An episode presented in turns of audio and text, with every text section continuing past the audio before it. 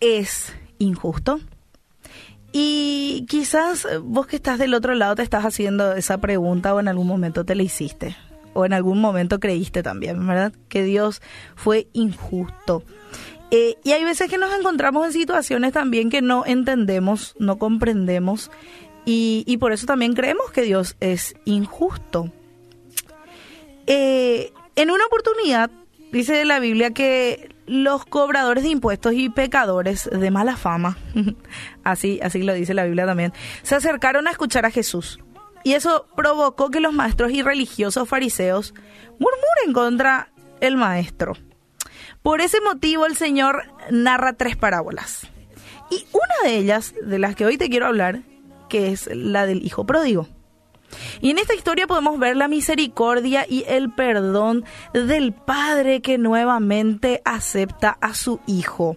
Un hijo arrepentido, un hijo que eh, malgastó todo lo que tenía, que Dios le bendijo, eh, perdón, que su papá le bendijo, este y malgastó todo lo que tenía y cuando se dio cuenta de su realidad, volvió.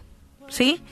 Entonces, eh, todos se gozaron por, por, por, el regreso del joven y todos hablamos del hijo pródigo y demás, excepto, y hay otra persona en la historia, que es el hermano mayor.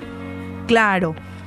Eh, él no estaba feliz con el regreso del hermano. Y más allá de que me imagino que como hermanos a veces no nos llevamos bien, este, o, o, o sí, ¿verdad? Bueno, en esta, en esta circunstancia vemos que el hermano mayor no estaba muy de acuerdo con que el hijo haya vuelto.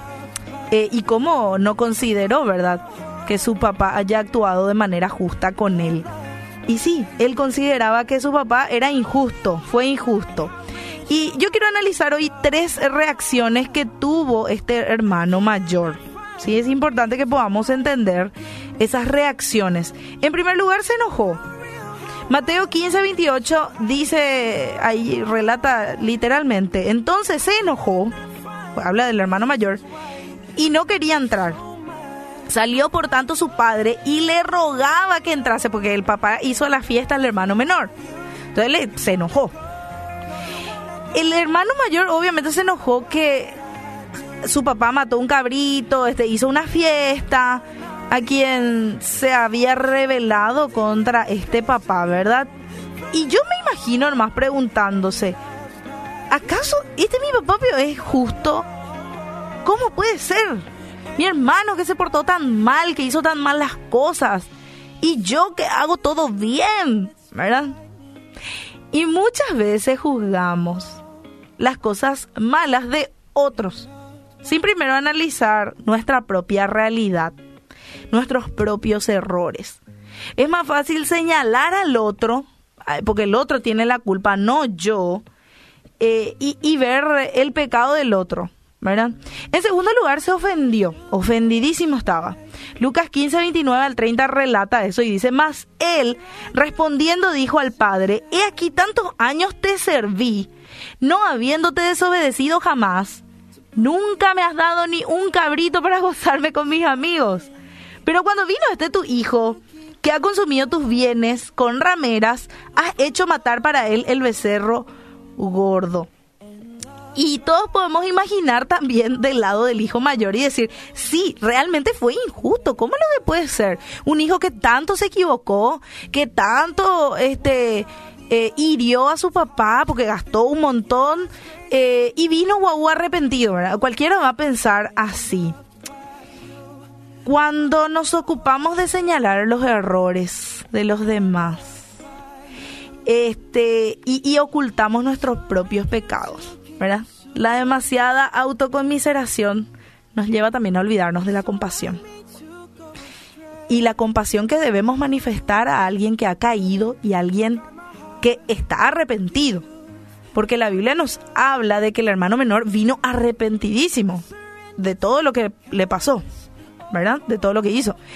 Y bueno, corremos así el riesgo de caer en esa envidia eh, y en el resentimiento. Y seguramente el hermano mayor se preguntaba, ¿acaso Dios es injusto? Él se ocupó más de trabajar y de servir, pero se olvidó de pasar el tiempo. Y imagínense, este hijo mayor, ¿en qué se equivocó? si hizo todo bien supuestamente. Él tenía allí a su papá. Él tenía ya a su papá. Pasó tiempo con él. Pudo haber recibido los beneficios de hijo hace rato ya. ¿Por qué él nunca pidió, papá, mira, puedo comer un asadito con mis hermanos, con mis amigos? Este se enfocó más en él, supuestamente, y no en pasar ese tiempo con su papá. ¿Acaso es Dios injusto? Y quizás en alguna oportunidad vos manifestaste esta actitud y te preguntaste si Dios es injusto.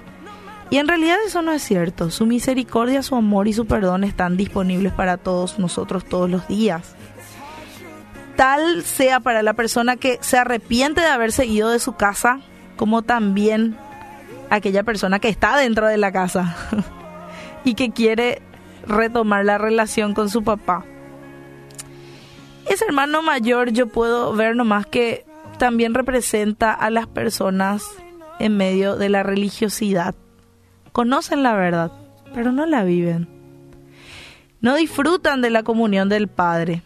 Están en casa, pero se excluyen de la vida en abundancia que Dios les ofrece allí en la casa.